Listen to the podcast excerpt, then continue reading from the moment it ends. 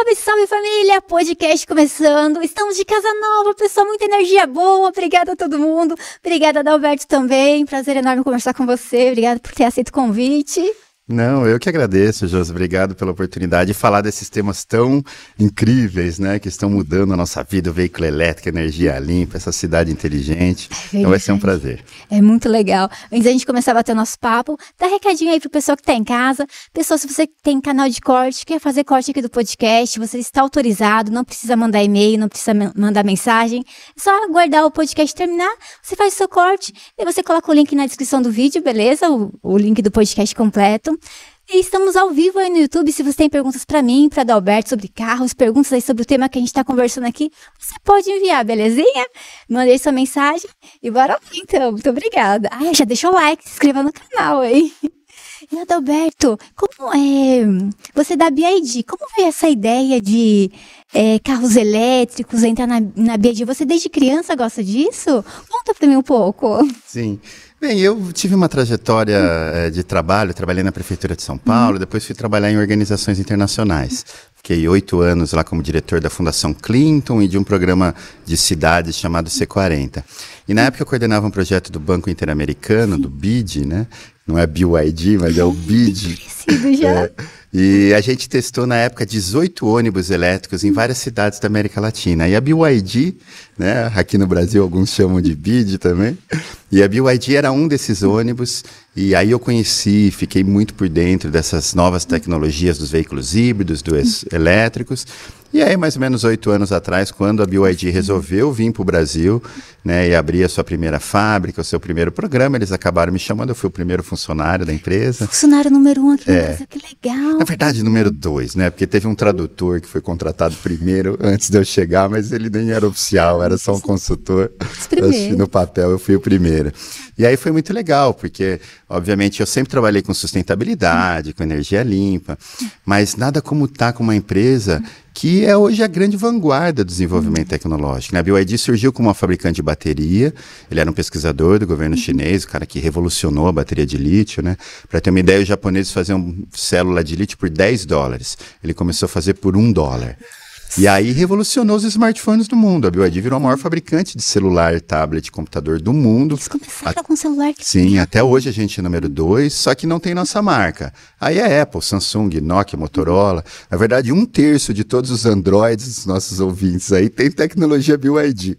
É, 20% de todos os celulares do mundo né, tem tecnologia, algum produto da BYD. A gente cresceu muito nisso é, até que mais ou menos uns 15 anos atrás, com o desenvolvimento de novas químicas de bateria muito mais seguras, a gente começou a fazer carro híbrido, carro elétrico, e agora nesse primeiro semestre a BYD surpreendeu o mundo, né? Não a gente, porque a gente sabia que isso ia ocorrer, mas surpreendeu o mundo e a BYD passou a Tesla. Hoje somos a maior fabricante de veículos elétricos do mundo, né? trazendo veículos ali muito legais. Foi muito bom também ver essa evolução tecnológica dos chineses, né? Antigamente, há 10 anos atrás, quem que imaginaria que uma fabricante chinesa seria a maior fabricante da tecnologia mais disruptiva do setor? Né? Ou quem diria, por exemplo, que entre as três montadoras mais valiosas do mundo, a Tesla, número um, a Toyota número 2 e a BYD seria número 3. Então, duas das três montadoras mais valiosas do mundo são de veículos elétricos. Então, assim, talvez os nossos ouvintes não tenham percebido, mas eu vou citar rapidamente dois números muito simples. O mundo passou de 4% para 9% de venda de veículos elétricos.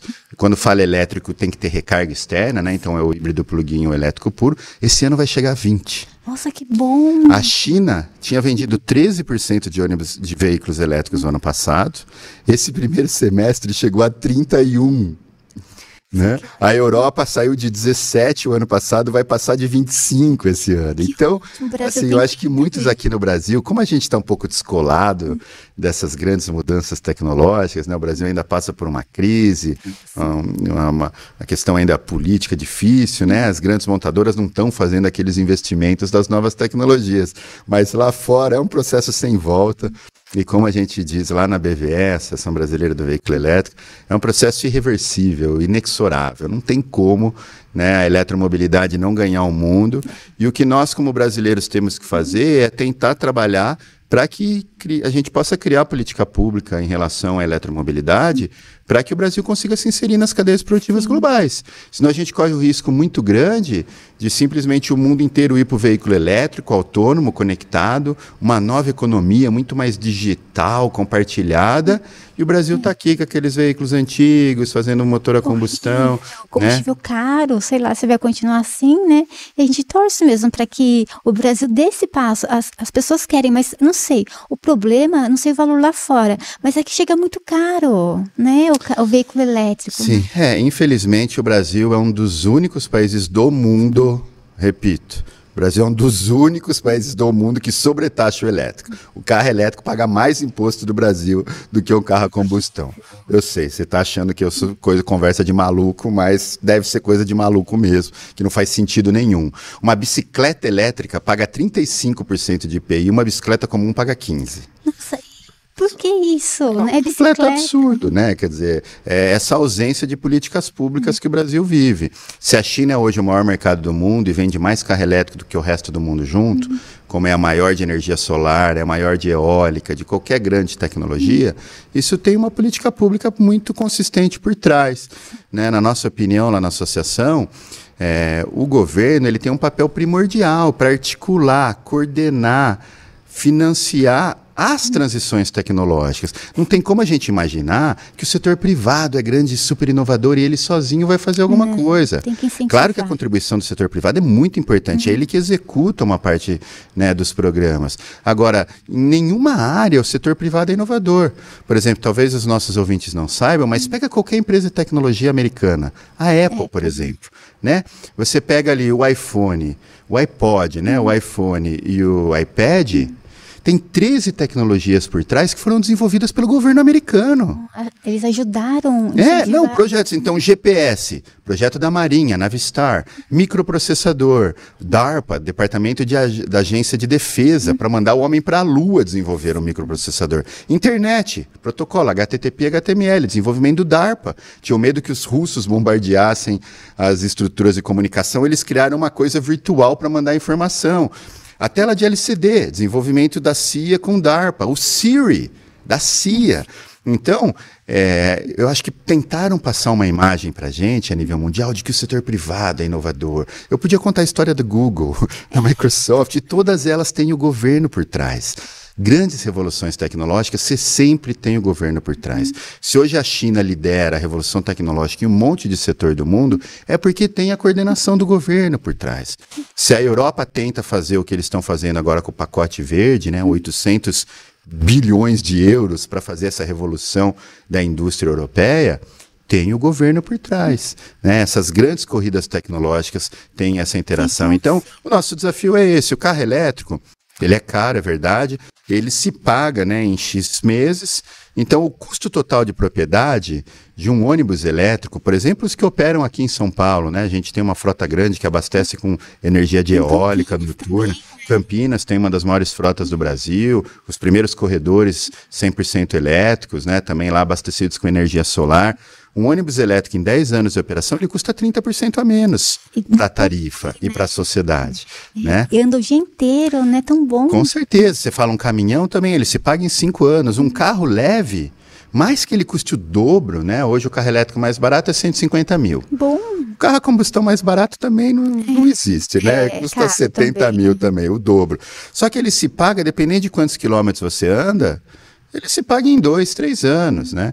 Então, assim, é uma grande mudança, mas é verdade que no caso brasileiro a gente vai demorar um pouco mais, porque um carro elétrico, um carro normal, mas vamos falar um carro elétrico, ele é dois anos, três anos de salário de um trabalhador médio. Tem como, é muito caro. Já nos Estados Unidos ou na Europa, não. Um carro elétrico custa cinco meses do salário de um trabalhador médio. Então, sim, infelizmente o Brasil é um país pobre ainda na média, né? É, a gente é um país que tem grande desigualdade social. Né, o Thomas Piketty, que é um economista muito famoso, francês, ele diz que é, a América Latina hoje, né, em especial o Brasil, os dados dele eu acho que eram de 2019, né, antes da pandemia, é, é a segunda região mais desigual da história da humanidade. A gente é mais desigual do que o Oriente Médio, lá com os sheiks e com aqueles castelos. A gente é mais desigual do que a França antes da Revolução Francesa. Meu Deus! É uma coisa bizarra, assim.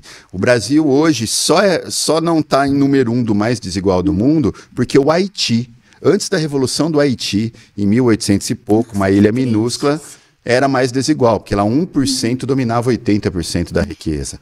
E era tão desigual que foi feita a primeira revolução para a independência né, é, do mundo colonial lá. Né? Então, assim, vai demorar para o veículo elétrico entrar e provavelmente ele vai crescer, e os números já mostram isso, nos setores onde tem uma economia maior. Então, são setores que rodam muito, a logística urbana, é, o ano passado a gente teve dois dos dez mais emplacados comerciais leves. Esse ano, em seis meses, a gente vendeu quase o dobro de caminhão elétrico e furgão Legal. elétrico do que o ano passado.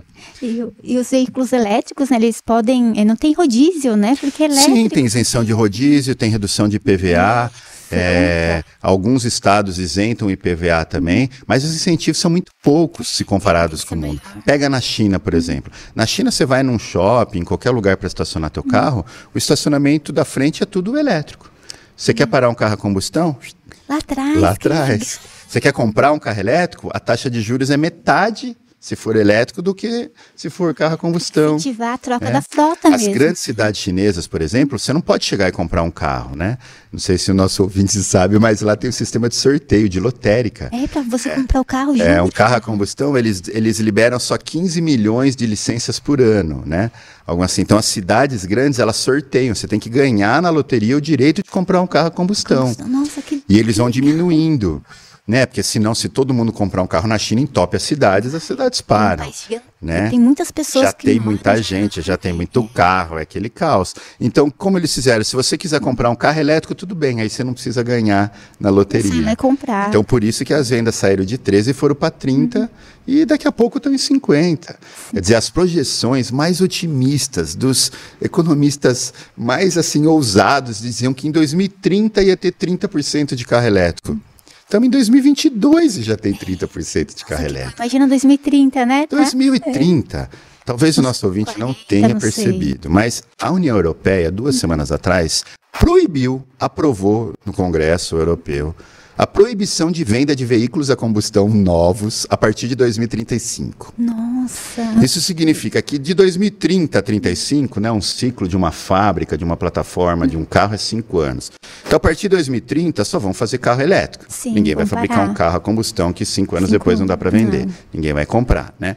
Então, provavelmente entre 2025 e 2030, uhum. Também ninguém vai fazer mais carro 100% a combustão, vai ser no mínimo um híbrido plug-in. É, Veja o caso da Noruega. A Noruega foi o primeiro país a proibir a venda de carros a combustão. É 2025 o prazo. Né? Depois de 2030 já... você tinha lá Dinamarca, Suécia, Holanda, um monte de uhum. país europeu.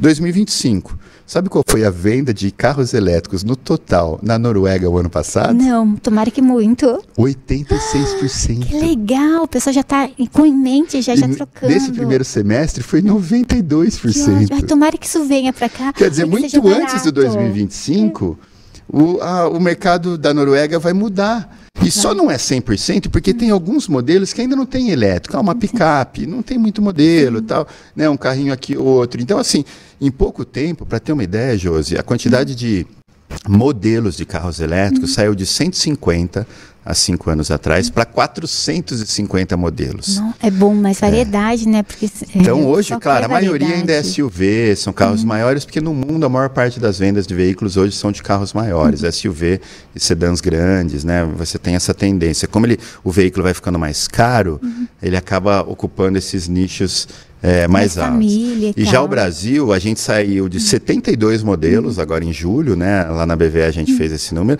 Devemos chegar próximo de 100. Ah, bom, modelos Que já está bom, mas, por exemplo, na Europa, a média é de 150 a 200 modelos. É, quer. Então, a gente está quase o dobro ainda abaixo dos modelos da Europa.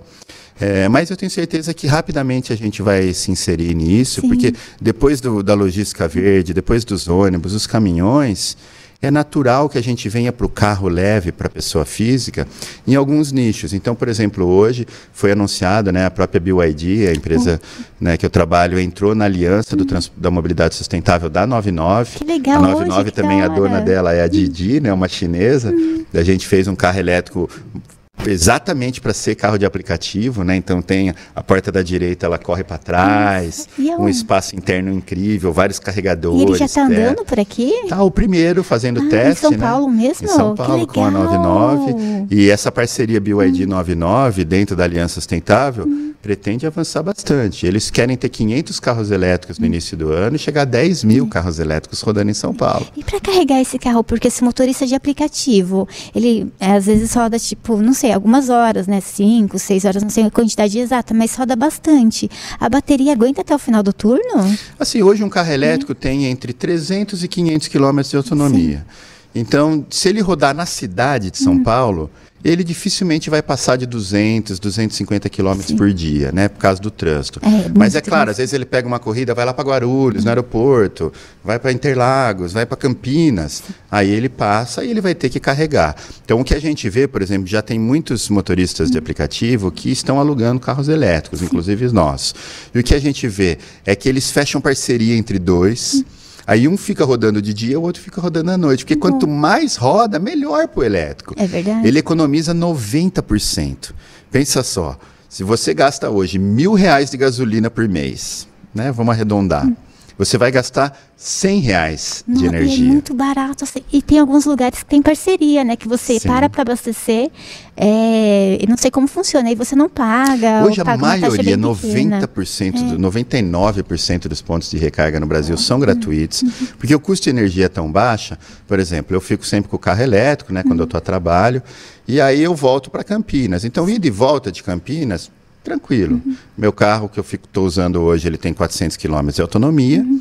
Ele já tem 10 anos de idade, né? Então hoje ele performa uns 350 ali de autonomia, então eu posso ir e voltar. Mas às vezes eu venho para São Paulo, aí tem que ir para Guarulhos, tem que fazer não sei o quê, fica indo e voltando. Às vezes se acelera muito, né? Na É. estrada. Então você volta. Eu paro sempre no Graal. Ali da Anguera para carregar. Das 8 às 9 da noite, 7 às 9, quase nunca tem ninguém. Tranquilo. Eu chego lá e carrego. Carrego um pouquinho, vou lá tomar um café. Um cafezinho Claro. no grau não é, barato. Não né? é. Eu deixo ali quase 6, 7 Grau, reais do é. café. Então, eu fico sempre aí, eu volto ali, olho a recarga, hum, carregou 5 reais, tá bom, tá justo Ótimo. aqui a relação de troca. Paguei 7 pelo café, ganhei 4, 5 de Pô, energia. economizando combustível, não é? gasolina e tal, né? Sim. Já tá economizando então a gente dinheiro. vê isso muito. Aqui, por exemplo, vários macros, né? vários supermercados, várias é, é, shoppings, todos os shoppings têm carregador, porque é uma comodidade que você vai ofertar para as pessoas para que elas venham para o seu estabelecimento. Né? Então, essa corrida do ovo e da galinha, né? o que, que vem primeiro? É o carro elétrico a infraestrutura de recarga? É verdade, O Brasil superou esse desafio. Hoje a gente já tem 1.500 pontos de recargas públicos ah, público sim. e vai chegar a 3 mil no final do ano. Nossa, que bom. Mas Olha eu- que loucura. Eu tenho medo, tipo, e se chegar com para carregar, né? E o carregador não estiver funcionando, tem vários, mas e se É, normalmente tem uns dois, três plugs, tem mais carregadores, mas esse é um problema. Eu tenho É. esse direto. Você vai Você chegar chega, lá achando que vai ter, chega lá, o carregador não está funcionando, ou tem alguém É, você tem que já esperar. carregando. é. Uhum. Por exemplo, tem um carregador novo que a Raizen fez, Catupinambá, na Marginal. Eles fizeram um carregador de carga rápida, Ai, que assim, um dos maiores do Brasil. Que em 15 minutos, assim, você carrega Nossa, que metade do carro. Assim, uma coisa ótima. É, é o um- pessoal lá estava me contando que ele, esse carregador estava sendo usado 23 horas por dia. Meu Deus, saía um, já tinha um, fila. então, é muito motorista de aplicativo, que é de graça, né? É e bom. carga rápida. Imagina, o cara ia lá 15 minutinhos, meia hora, ganhava mais o dia de trabalho, né? É. Então, inclusive, eles começaram a cobrar agora energia. É, desde mas as- acho que é bem Desde pouquinho, não? quinta-feira. Ainda é pouquinho, mas só para tentar diminuir um pouco, porque o fluxo é muito grande. Ah, mas acho que não diminui, porque. Né? Não diminui, porque assim, o carro elétrico é um processo sem volta. E quem compra um carro elétrico, ele não quer voltar para um carro a Não combustão. quer. É a última coisa né? que ele quer voltar E a gente vê muito nas, nas famílias que assim, o- a pessoa compra um carro elétrico como o segundo carro da família. Ele tem um carro a combustão, aí compra ali o segundo, aí começa a usar. Porque você tem os híbridos plug-in, por exemplo, que tem 50 km de autonomia no elétrico, e depois ele roda com a combustão. Os nossos híbridos plug-in que a gente lança agora em setembro, né, em final de agosto para setembro, o Song, né? São veículos ali SUVs bonitas, muito uhum. legais. Eles fazem quase 30 km por litro Bom, se rodar nossa, na gasolina. 30 km por litro. Bom pra Cinco né? vezes mais é do que um carro vai recarregando. normal. Eu já, já... Então a bateria ela ajuda o motor a combustão. O motor a combustão chega a ter 43% de eficiência térmica, uhum. enquanto um motor a combustão normalmente é 30, 32% de eficiência. Então a tecnologia está mudando muito. E daí as pessoas no dia a dia nas cidades uhum. ficam com o elétrico. Sim. Ah, vou pegar a estrada, vou viajar. Aí provavelmente você vai com o carro a combustão ainda, porque infelizmente a gente não tem uma política pública para infraestrutura rodoviária. É. Lá na BVE a gente tentou sensibilizar o governo do estado, o governo federal, para que as novas concessões de estradas tivessem o ponto de recarga. Tivemos alguns pequenos ganhos ali, mas ainda eu acho que ainda é necessário. Uhum. É, quando a gente olha, por exemplo, os Estados Unidos, o Joe Biden aprovou agora um plano de infraestrutura hum. verde, né? Infraestrutura para trem, para é, veículo. Ele é, é gigantesco, 2 né? trilhões. Né? É. Então, o governo bancando a infraestrutura pública, porque reduz o consumo do combustível fóssil, que cada vez está aumentando mais o preço, é. guerra da Rússia, também. né? o poluente local, a gente quer fazer a transição. Alemanha. É, além do pacote verde europeu, que tinha 800 bi de euros, né? A Alemanha pôs 20 bi de euros só em hidrogênio verde, transição na indústria e infraestrutura. Nossa, bom. A França pôs mais 12 bi, o Reino Unido 12 bi. E sem falar da China, não. né? Por que você acha que o Brasil não nem coloca os pontos que você falou que estão tentando, mas está tendo os impasses? Por que você acha que chega é assim? assim? Eu que, que já é. trabalhei na área pública, estou no, no terceiro passei pelo terceiro setor e estou no uhum. setor privado, o que eu sinto é que o Brasil, infelizmente, as forças da, ineficiente, da ineficiência são muito fortes. É. Aqui você vai no Congresso, assim, Primeiro, assim, a maior parte dos deputados são muito mal preparados. Assim, você não consegue ter muitos debates sobre coisas técnicas. O pessoal ali está preocupado com a base eleitoral dele, em arrumar uma verbinha para fazer uma emenda para entregar uma ambulância lá, porque o prefeitinho da cidade lá. Então, os caras são eleitos, né? A Folha fez uma avaliação de quem é o centrão, uhum. né? Os deputados que são eleitos. Aí você vai ver é tudo deputado sem expressão nenhuma. Uhum quase todos não vêm de grandes cidades, são de cidades do interior, aonde ele, o deputado, fica trazendo verba, mandando para os prefeitinhos da cidade, tem os curralzinhos eleitoral dele e ele é sempre muito bem votado. Veja só que ironia, né? Uhum. Ironia não, a tristeza, né? Mas assim, para não chorar, a gente melhor rir, né? É, o tal do orçamento secreto, né, é. que a gente ouve tanto ali, que não faz sentido. Como é assim um orçamento secreto? Né? Os caras gastam dinheiro sem saber né? aí estranho, já né? um monte de corrupção, aí prenderam o cara essa semana hum. lá, advogado, construtorinha de nada, ganhou um bilhão do orçamento secreto. Você não, não né? Saiu essa semana, advogado foi preso aí, que é o dono da, da empresa. O ano passado e esse ano, a maior parte do investimento em infraestrutura do governo federal é orçamento secreto. Então, ao invés de construir hum. rodovias, é, trens, infraestrutura de recarga, né? todas essas coisas grandes, o que que faz? Compra trator superfaturado, fica comprando Nossa, ônibus. Superfaturado. É, ah, dinheiro, dinheiro público o pessoal acha que é de ninguém, né? Ai, Não estou dizendo que todos são corruptos, Sim. nem que todos são superfaturados, uhum. imagina, né? Mas é só ver na imprensa aí recentemente, o TCU cancelou contratações do orçamento secreto dizendo que estavam com sobrepreço, né? Ainda bem que perceberam, né? Se Sim, cancelaram. Algumas né? perceberam né? antes, outras não, né? Teve aquela Foi. história do, dos kits robótica, né? Vocês devem ter Não, kit robótica eu não vi. Eu vi na época da pandemia, que estava é. comprando acho que respirador, mas vinha outra coisa, daí veio errado, era super caro, uma coisa é, assim. Os kits robótica foram assim, eu sei porque a minha filha comprou kit robótica uhum. para a escola, né?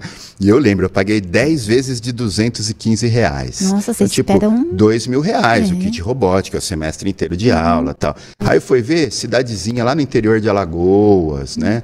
Lá no interior de não sei onde, no Nordeste, cidade que a escola nem tem energia. Ai, tava recebendo o kit robótico. É, e aí receberam o kit robótico, só custou 15 mil. Eu paguei dois para minha filha.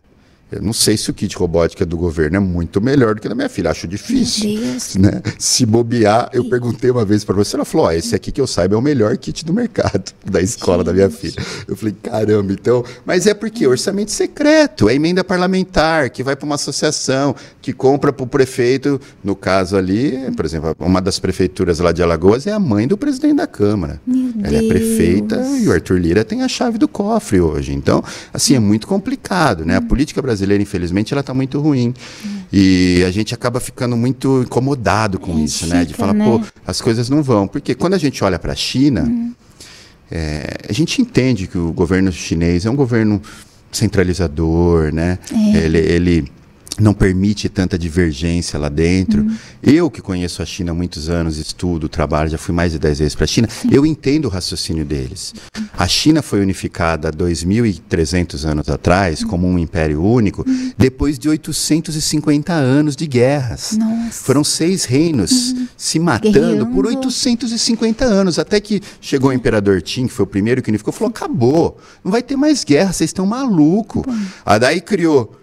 Ah, o mandarim, uma língua para todo mundo, uma métrica para todo mundo, uma moeda para todo Sobrenome. Você reparou que o chinês só tem os mesmos É, são sobrenomes? parecidos. Foi né? ele para falar, parem de ficar se matando, então todo mundo vai ser primo, vai ser Li, Xi e tal, inventou É, sobrenomes. É verdade, né? ele tem bastante. Então, assim, a cultura chinesa, ela, ela tem uma visão diferente do Ocidente. A gente é muito mais individualista. A cultura confucionista diz que a sociedade é mais importante do que o indivíduo. Por isso, você pode, em prol dos objetivos da comunidade, ser mais ali. Mas, assim, não tem como negar. Hoje, você não tem a democracia como o Ocidente tem na China. Só que uma coisa é clara, funciona muito bem o modelo econômico deles. Daqui três, quatro anos, a China volta a ser a maior economia desse planeta, como ela sempre foi. Nos últimos 3 mil anos, a China sempre foi a maior economia na Terra, tirando esses últimos 200 aninhos aí que eles chamam dos séculos da humilhação, né? Que foi o domínio europeu ali sobre a China. Então, assim, infelizmente, a gente não está conseguindo ainda fazer os investimentos que precisa ser feito. Educação. Precisava. Saúde, educação, Né? segurança. Ciência e né? tecnologia. Saiu na imprensa, né? Não dá para ter certeza dos dados ali 100%, mas saiu uma reportagem, acho que foi no Estadão, se eu não me engano, que esse ano é o menor orçamento de ciência e tecnologia dos últimos 13 anos no governo federal. Nossa, O menor dinheiro que o governo está colocando ali para É, em 13 anos. Então, tipo, era Pra ciência e 12 bi, tecnologia. 10 bi, 7 bi. Hoje é o menor de toda a história. Não tem bolsa mais CP, eh, CPQD, você não tem bolsas mais de pesquisa, né? sim. Então, assim, agora vai ver a China nos últimos 13 anos. É, tem que incentivar. Ela deve ter nos aumentado em 10 pesquisadores, vezes o investimento. Vai nos Estados Unidos ver o orçamento de pesquisa e desenvolvimento, ainda mais agora com essa guerra comercial pelas tecnologias do futuro. A Europa, o pacote verde europeu, tem lá 100 bi de pesquisa. é. Porque todo mundo sabe, pesquisa e investimento em educação. É a chave para os países crescerem. É. Mas o que, que acontece no Brasil? A gente está investindo menos na educação. A gente ficou com as escolas mais de um ano parado. Ficou no dois anos, né? As Né? crianças sem ter como. E ainda, por exemplo, a minha filha, né, hum. classe média alta, beleza, tinha computadorzinho, fazia as aulas virtual, não foi a mesma coisa, mas não perderam muita coisa. mas Agora, simplesmente, 70% das crianças na cidade brasileira não tem nem computador, não tem celular. Né? Se eu vi a história, um celular que a mãe tinha, que não era nem smartphone, e tinha que quatro filhos usar o mesmo celular. é. Então, assim, tem dados que já estão saindo, né? O Todos pela Educação é uma ONG muito importante. Eu gosto muito dos estudos deles, são muito profundos. E eles fizeram uma avaliação, agora das notas do IDEB, SAEB, sei lá como chama lá as provas do primeiro, do primário e do ensino médio, mostrando que a gente regrediu 10 anos também. Não acredito. A nota que, vai, que deu esse ano é a de 10 anos atrás. Meu Imagina Deus. 10 anos subindo ali, políticas de investimento, aí vem a pandemia, cai Por 10 esses anos. anos parados, Agora, na Europa, né? mesmo tendo as escolas paradas, não caiu 10 anos. Como será que eles fizeram? Foi todo mundo em casa. Era, é que também é país de primeiro mundo, né? e lá todo mundo tem acesso à tecnologia, tem computador, tem, Ah, né? deu dó Você vê aqui, por exemplo, a Prefeitura de São merenda. É. Paulo, eu lembro, eles tentaram comprar tablet para todos os alunos, não conseguiram comprar. Porque burocracia e tribunal de contas, e vai fazer emergencial. É. E também a gente teve esse boom das pessoas indo para morar na sua casa, né? Ficar em home office. Então, placa de vídeo acabou Ficou no mundo, né? Ficou super caro. Computador. usando para minerar, né? minerar, Criptomoeda. é. Então, assim, acabou. Semicondutores da indústria automotiva, o Brasil deixou de fazer 500 mil carros ano passado por falta de chip, de semicondutor. E Tinha a empresa sendo, eu vi uma notícia sendo invadida por bandidos para roubarem é, chip, você viu? Não citando o nome, mas eu vi na reportagem, oh, meu Deus. É, você ver, tipo, é um, é um processo meio complicado, né? A gente vive a nível mundial. Por isso que essa guerra tecnológica da Europa, China e Estados Unidos, elas estão brigando pela fronteira tecnológica disso, de ter segurança do desenvolvimento dos seus próprios semicondutores, porque perceberam que é uma riqueza. Se você não tem chip de computador você não tem, você não consegue manter algumas Não indústrias, consegue. né? Então, assim, a gente está passando por uma grande transformação tecnológica e, na nossa opinião, lá na Associação Brasileira do Veículo Elétrico, o veículo elétrico ele vai ser o centro de uma nova economia. Porque o veículo elétrico ele vai ser um item com muita tecnologia embarcada. Por exemplo, um carro elétrico nosso da BYD, né, o, o RAM, ele traz 16 câmeras, um monte de sensor. Né? O, o sistema, por exemplo, de segurança da Bosch, né, que é o mesmo que a Volvo usa, que então assim, ele tem freio emergencial. Alguém para na frente, ele para sozinho. vi, Se é um carro muito está vindo na trajetória, isso. ele avisa. Se alguém abrir a porta, ele avisa. Quer dizer, ele está monitorando tudo. É muita É tecnologia. ótimo. Então, o carro elétrico digital conectado, ele vai ser o centro da tal cidade inteligente. Vai. Né? Que a cidade inteligente é aquela que usa tecnologia de informação e comunicação Uhum. para dar eficiência a processos urbanos. A gente achou que o celular fosse ser o centro da cidade inteligente. Mas não é. Porque Não, o celular o você mesmo, tem né? mais dificuldade. Já o carro não, com 5G, carro conversando com carro, conversando com semáforo, conversando com a infraestrutura, ele vai ser o centro de desenvolvimento. Por isso, a nossa angústia lá na associação de ver que o mundo está indo de 9% para 20% de carro elétrico e o Brasil está abaixo de 1%. É. Então, a gente tem medo de que as fábricas que estão no Brasil continuem a fechar, porque não vão estar inseridas nas cadeias produtivas globais. Por isso que a falta de uma política pública consistente do governo é tão prejudicial nesse momento. É. Porque se a tecnologia fosse Pra evoluir, igual, se né? nada tivesse mudando, está indo bem para todo mundo, tudo bem não ter o governo liderando o processo. Né? Tudo bem ser um neoliberal, que olha, o governo não tem que fazer nada, quem faz é o setor privado. Eu discordo disso. Já fui bem mais liberal, hoje não sou mais. Eu acho que eu sou mais um desenvolvimentista social-democrata. Mas assim, eu já fui mais liberal. Mas assim, se você deixar só para o setor privado, você corre esse risco de simplesmente você não ter X tecnologias. Não vai evoluir, né? De você ficar ali preso em guerras globais, né? Por exemplo, há três anos atrás, Uhum. depois daquela coisa da indústria 4.0, né? Que os alemães inventaram, né? Uns 10 anos atrás, os Estados Unidos chama de eh, indústria, a manufatura avançada, né? Há mais ou menos cinco anos atrás, quando foi lançado o Made in China 2025, a China disse: olha, em 2025 eu vou ser número um do mundo em robôs Nossa. para fábricas, porque eu não sei fazer robô, o mundo está indo para robô, vou fazer robô.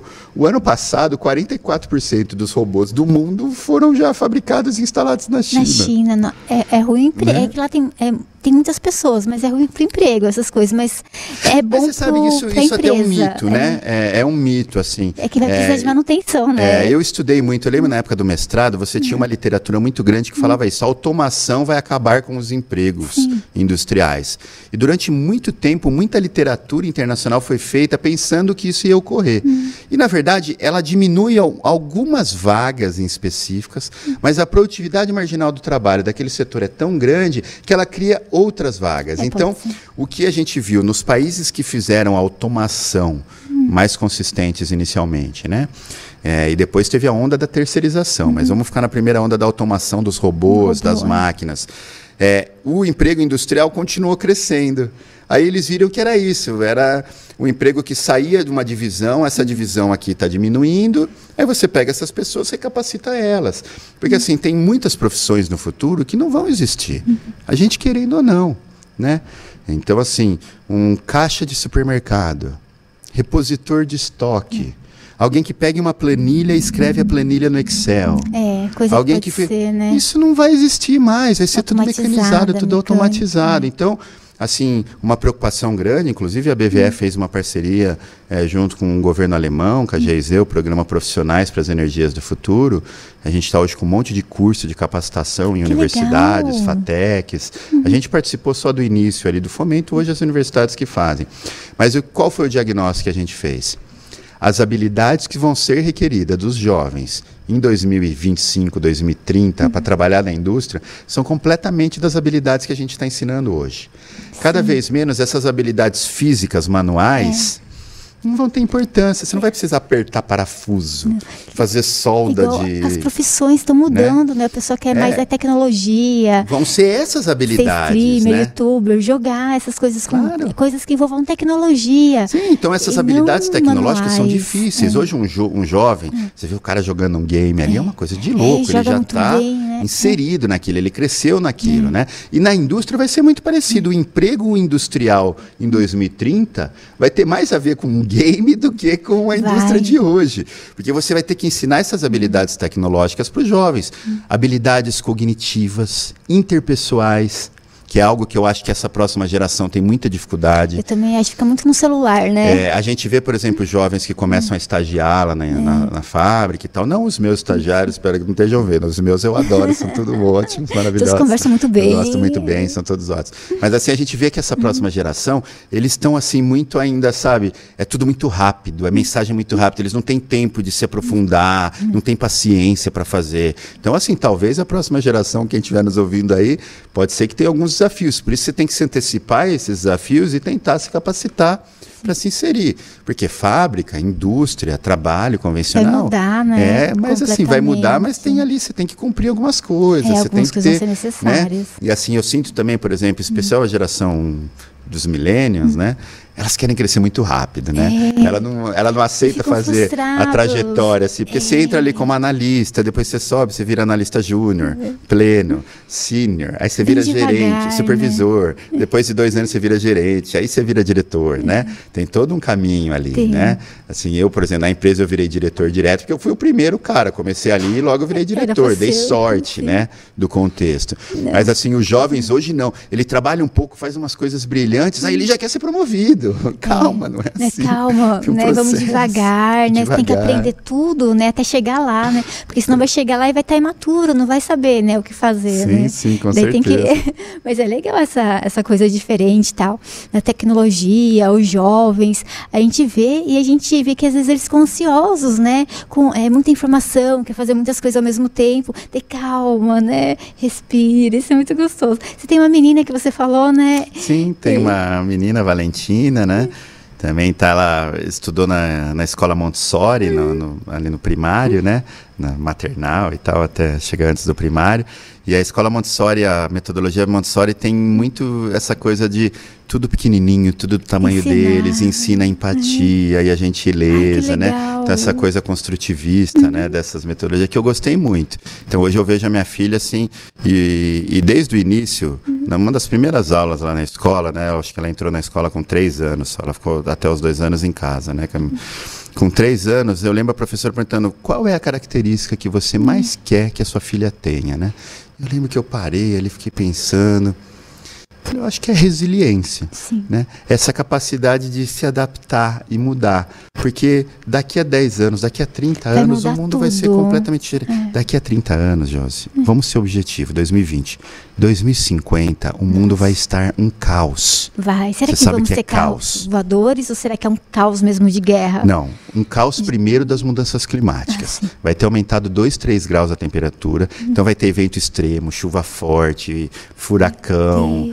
Enchente. Até no Brasil assim. que não tem, né? é, O Brasil, São Paulo vai acabar a água. Aqui vai ter que milhar, milhões de pessoas que moram na região metropolitana de São Paulo vão ter que sair de São Paulo porque não vai ter água em 2050. Se tudo caminhar como está indo, se a gente não conseguir reverter o aquecimento global. O centro-oeste brasileiro vai virar uma savana, não vai ter mais agricultura no centro-oeste. A Amazônia vai virar uma savana. Ela está chegando quase no ponto de inflexão onde os cientistas falam, olha, o desmatamento está tão grande que vai acabar tudo. E sem Amazônia não tem chuva aqui em São Paulo. Pega no planeta, dá volta em volta de São Paulo, na mesma latitude da gente. Na África é deserto, na Austrália é deserto. Nessa latitude é tudo deserto. Né? Meu Deus, então, assim, por um lado você vai ter o Trin- clima maluco. 30 anos, sim. 30 anos, 30 anos.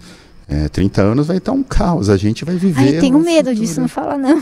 É, não, mas é assim, eu acho que a gente tem que ter consciência do caos climático que pode ocorrer para a gente tentar reverter. Tem, tem que tomar Né? alguma Para iniciativa reduzir a emissão, agora. né? reduzir o- os resíduos, fazer o que tem que ser feito, Uhum. porque a mudança climática é séria, tá aí, é o maior desafio da nossa geração, e a perda de biodiversidade é a maior da história também É. desse planeta. A gente está matando as faunas, os habitats Tá. naturais, numa velocidade muito grande. Sem biodiversidade, acaba com a agricultura. Hum. Né? Todo mundo fala, ah, sem abelha acaba a agricultura. É verdade, vai Também. acabar mesmo. Estamos matando todas as abelhas Tem por um causa dos filme que pesticidas e vai. isso. Tem, que é a- se- como é, as abelhas morrem, eu acho. Sim, Daí mostra. é, Então, assim, você vai ter a questão climática muito complicada, Uhum. deixando o mundo caótico daqui a 20, 30, 40 anos. Uhum. Você vai ter essa perda de biodiversidade, que vai gerar perda de produtividade da agricultura muito forte. Uhum. Ao mesmo tempo, provavelmente vai ter um aumento da desigualdade social.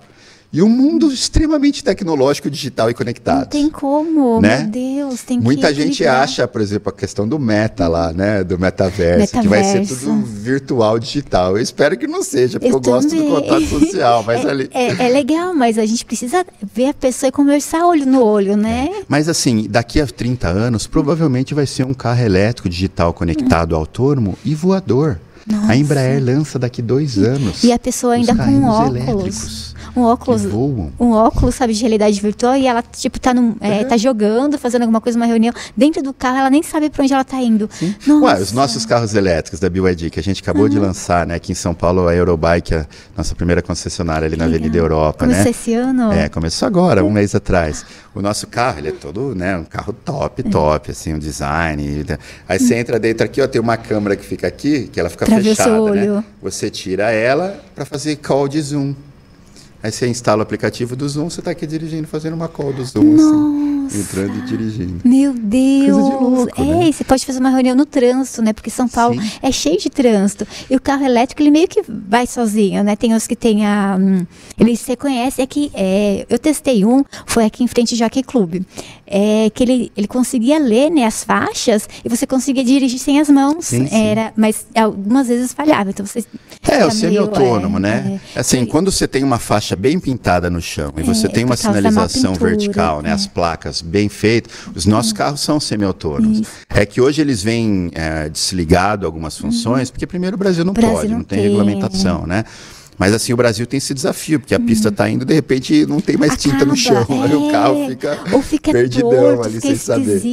É. É, o nosso caso, por exemplo, ele tem assistente de pista, né? Sim. Então, se você sai da pista, da, da faixa. Ah, ele puxa. Ele, ele, ele, ele corrige. Assim. assim, o da Volvo ele até volta sozinho. O nosso ele treme. Ai, que bom. É, porque dá uma assim. acordada, assim. vai que Ele te acorda ali aí você volta, né? Uhum. Mas tem também um modo de assistente que ele dirige sozinho. Se sair, ele volta. Uhum. Eu já dirigi esse aí, eu não gosto. Porque às vezes você está tentando uhum. mudar de pista mesmo. Ele não deixa. Você sai pouquinho ele fica te puxando, né? É, então eu prefiro assusta. esse nosso que ele treme.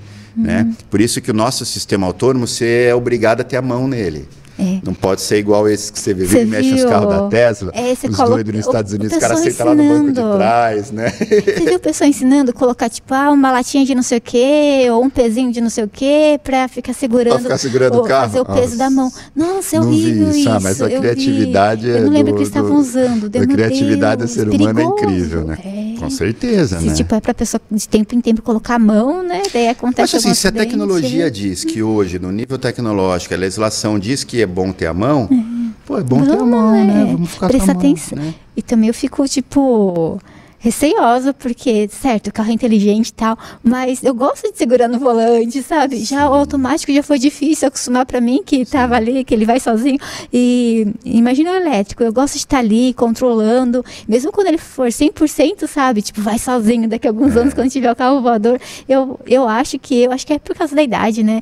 A gente é Não, é que nem é, os nossos sim, pais, né? Sim. Não, eu acho que tem também algumas questões éticas, hum. morais, que ainda não foram definidas, né? Quando a gente fala de veículo autônomo, a gente está falando de algoritmos que engenheiros estão programando. Uhum. Engenheiros, em geral, não estudaram sociologia, não estudaram antropologia, uhum. não estudaram ética, né? Então, o engenheiro faz uma conta muito simples. Uhum. Aí tem questões que a gente vai ter que decidir, inclusive como poder público. O carro, se ele chega numa situação de acidente, que ele, aqui ele atropela uma senhorinha com 100% de chance. Aqui ele atropela uma criança com 50% de chance. Ele vai ter que escolher. E aqui é, ele. Hum. Se não acontece, esse cenário não acontece nada, mas o motorista pode se machucar em 30%. Uhum. Ele vai o quê? Proteger o motorista que é dono do carro, que só pode machucar em 30% e vai matar a senhorinha? Horrível. Ou vai atropelar a senhorinha ou vai atropelar a criança? Então, assim, Péssimo. o algoritmo sozinho ele não toma algumas decisões. É. Então, antes da gente pensar no carro autônomo em larga escala, hum. né? Por exemplo, você tem muito carro autônomo, a gente tem lá na China hum. com a Baidu, né? A gente faz com a Baidu e a Huawei. Mas nos Estados Unidos a gente vê isso muito. Hoje a maior frota de carros autônomos está lá na Califórnia, né? Mas é o quê? Entregador de pizza, É, né? tem- é coisa tem entregador de de pizza, é né, tal e faz e assim, ele anda devagarzinho, ele vai controlando. Agora, se é uma pessoa física tá andando a 100 por hora e o carro é autônomo, e aconteceu casos, né? A própria Tesla de Já. atropelar e matar pessoas no escuro, de- de rampar, às vezes no né? escuro, né? Ela não vê a pessoa direito e tal. E aí, a culpa é do carro? A culpa é do, do programador ou é do motorista? Nossa, e aí né, nesse caso? Então, ainda é, tem questões que- legais que precisam ser definidas, tem né? que Por isso ver. que ah, normalmente revolu- as evoluções tecnológicas são mais rápidas do que o poder público pode criar soluções. Você né? viu? Eu vi a notícia, acho que foi ontem ou hoje, eu não lembro. Um robô, um meni- era uma escola na Rússia. Os meninos eram crianças, meninos e meninas que jogavam muito bem xadrez, estavam jogando contra robôs. E o menininho, ele foi jogar, o robô quebrou o dedinho dele. Você viu? Não vi isso. Daí, não sei se é verdade. Dizem que, tipo, o menino estava se precipitando, era a vez do robô, e o robô foi colocar Foi a lá pra mão. pegar e é, pegou dele sem é. querer. Deu, meu Deus, a revolta das máquinas, não sei, porque é, muito Ué, forte. recentemente não teve um engenheiro do Google falou que o algoritmo Eu criou vi, com inte- pessoas mortas, ela, né? ela própria tirou, aí se mandaram embora o cara, a gente não sabe a verdade dos fatos, mas Tinha um que conversava com pessoas mortas também. Daí teve esse. Como que era esse caso que você contou? Não, esse foi um que ele falou que o algoritmo estava criando vida própria. Ah, e ele sim. estava se alterando automaticamente. Que contratou até advogado, não é? Pra se defender. alterando automaticamente e tomando decisões sozinhas. Aí o Hum. cara falou, pô, peraí, esse algoritmo. Não sei se você sabe a história do Google, como que é. Não, como- Mas assim, o como Google é? foi dentro daquela ótica do governo financiar né, a inovação. O Google. Os dois fundadores do Google eram pesquisadores do doutorado da Universidade de, de Stanford. Uhum. né? Então eles tinham um laboratório super top, né, o laboratório de Stanford, e eles receberam o maior contrato individual da história do DARPA até então. Foi 80 milhões de dólares para dois não. pesquisadores num laboratório pequeno, né, mas ali grande laboratório, mas uma estrutura pequena, para resolver um problema, que era resolver problema de eh, problemas complexos. Foi contratado pelo exército americano. Ah, Boa data. Se eu ponho um monte de informação ali, eu queria um algoritmo que resolvesse com, em, situações complexas. Aí eles desenvolveram um algoritmo que é o Google. Nossa, Aí eles pegaram esse dinheiro, saíram e montaram a empresa mais valiosa do mundo. Então dá para pensar o Google sem esse financiamento do governo de 80 milhões? Dá Não, para aí pensar na não existiria. Dá para dizer que a Tesla seria o que é até? Claro que Elon Musk é um grande in- inovador, né, Rico, empreendedor, né? rico e tal. Agora, Então. Dá para pensar na Tesla sem pensar no financiamento que ela recebeu quando ela nem existia, quando a Elon Musk comprou a empresa, né, que era uma empresa antes. Ela recebeu 465 milhões de dólares do Departamento de Energia num financiamento para pagar lá longe sem juros. Nossa. Então não dá para pensar que a Tesla é a Tesla sem o dinheiro do governo, de pai para filho que foi feito. A Tesla ganhou 2 bi de financiamento Uhum. de subsídio para ser o que é. E aí depois você vê o próprio Elon Musk, não, o governo não tem que ficar subsidiando, né? Agora ele Ah, virou agora republicano, é né? que Ele tá já todo liberal, quer dizer, ele pegou, ele fez e tal, agora para os outros não pode. Né? É muito do. Tem um economista coreano que é muito famoso, os né? Pra desenvolvimentistas ele sim, adoram ele, ele chama Roshi Chang, e ele tem um livro que eu adoro também, é um livro muito legal, chama Chutando a Escada. Ele mostra como os países ricos fizeram as suas políticas de inovação, aí quando o mundo em desenvolvimento chegou, quero fazer igual, Pra você não. chutar a escada. Ai, que horror. É o nome do livro, né? Mas é muito disso, então assim, não tem como pensar. A BYD mesmo, eu não sei, porque a gente não sabe. É uma empresa privada, muito focada em inovação. Dos 300 mil funcionários, 40 mil funcionários da BYD são pesquisadores. É importante. né? 23 mil patentes. E pesquisa está no DNA da empresa. Agora, eu não sei o quanto tem o governo subsidiando, financiando, não sei, a gente não tem acesso à informação. Mas eu imagino que a China também apoia suas empresas. Senão você não teria a Huawei virando o que é. É, a. ZTE, a DJI. Uma marca A DJI de pequena, drones, né? por exemplo. Eu já fui na DJI, fábrica deles, lá em. Shenzhen.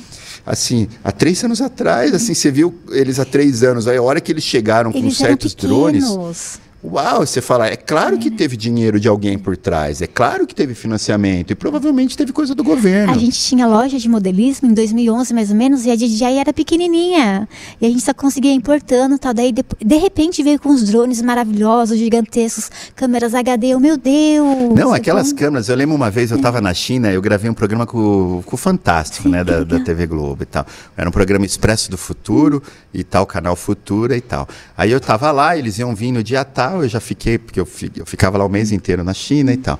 E foi gravar. Eu me surpreendi que o cara para gravar, tipo, para televisão. Ele veio com uma câmerazinha assim, chamava Osmo, uma câmera minúscula assim, ó. É uma bolinha. Acoplada, uma bolinha acoplada é. no celular. Eu falei, é isso aí que você vai filmar? Tipo, isso aí sai em boa qualidade? Não, isso aqui é HD, Full HD e tal, a melhor qualidade do mundo e tal. Nossa, mas é é, tá bem evoluído, né? A Huawei também, né? Eu lembro que eles faziam aquele celularzinho da, da Livre, né? Agora tá gigantesco tal. Meu Deus, é, Quem faz celular para Huawei é a BYD. Vocês fazem, eu vi que vocês fazem é, placas também, né? De energia, Sim. até máscara na pandemia, né? Isso, tava faltando máscara lá na uhum. China, aí o nosso fundador transformou, ele pôs 3 mil engenheiros para construir uma, a maior fábrica de, de máscara do mundo em uma semana. Ah. Esses caras fizeram 700 desenhos industriais, adaptaram uma fábrica de celular para fabricar máscara em quatro dias. Nossa. Hoje a BYD tem a maior fábrica de máscara do mundo. Nossa, e quando eu vi, eu não imaginei, eu, nossa, é, a gente legal nunca fez máscara, mas é isso, essa coisa de é, tem esse, na China tem muito isso, você precisa contribuir. Tá tendo pandemia? Todo mundo põe os esforços para resolver o problema da pandemia. O que está faltando máscara? Vamos fazer máscara. Está faltando respirador? Vamos fazer respirador. Então você tem muito isso. Isso é cultura confucionista, né? Essa cultura de que a sociedade é mais importante do que você. É, tarô, né? As, as fábricas, tudo. Tem pergunta para você no chat. Deixa eu ler, que a gente, o pessoal está enviando aqui, o Diego está falando ali para mim. Jô, tem pergunta. Ah, legal. Ó, o Wellington, Wellington Antônio, ele perguntou assim: Adalberto, o que você. É, primeiro, né, abraço aí pro Wellington, obrigada pela pergunta. Ele mandou assim: Adalberto, o que fazer para diminuir os impostos de veículos elétricos?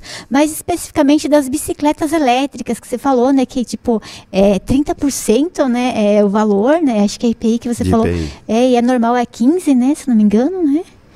Como faz? Olha, assim, a gente vem tentando sensibilizar o governo já há bastante tempo de reduzir hum. impostos. É a Aliança Bike, que é uma aliança é, de, de, fabricantes e, e, pessoas que têm bicicleta, eles também fizeram muitas coisas. A gente já conseguiu reduzir algumas coisas. Imposto de importação de componentes, né, de bicicleta reduziu um pouco. É, alguma coisa de carro elétrico pagava 25 de IPI.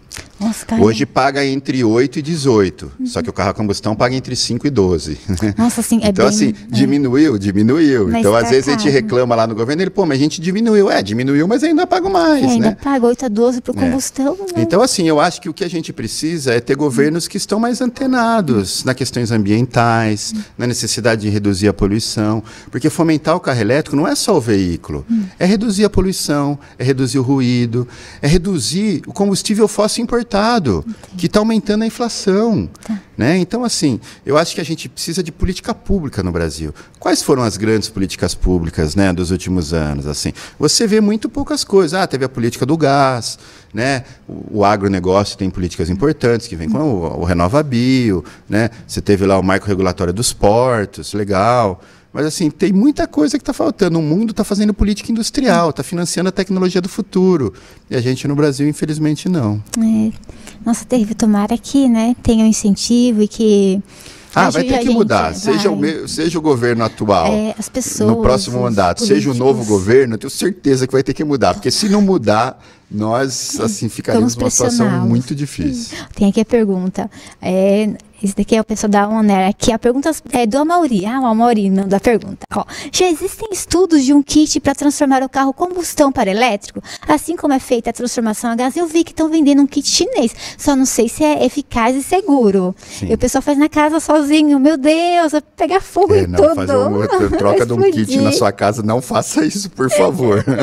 é assim, hoje você já tem retrovisor retrofit, né, que é tirar o powertrain, o sistema do, do combustão e por elétrico, caminhão, carro forte, ônibus, esses veículos maiores, é mais fácil fazer isso.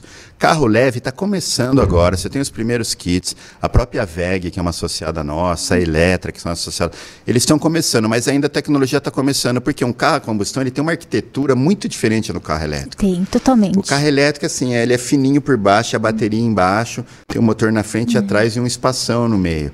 O carro a combustão você tem lá um monte de coisa. É. Então, assim, não é tão simples, tem que tomar cuidado. O kit gás, a gente viu isso no início do kit é. gás, tinha muito problema, pegava fogo, explodia. A pessoa usava gás de cozinha, é, né? pegava gás Alguns, de cozinha é. e tal.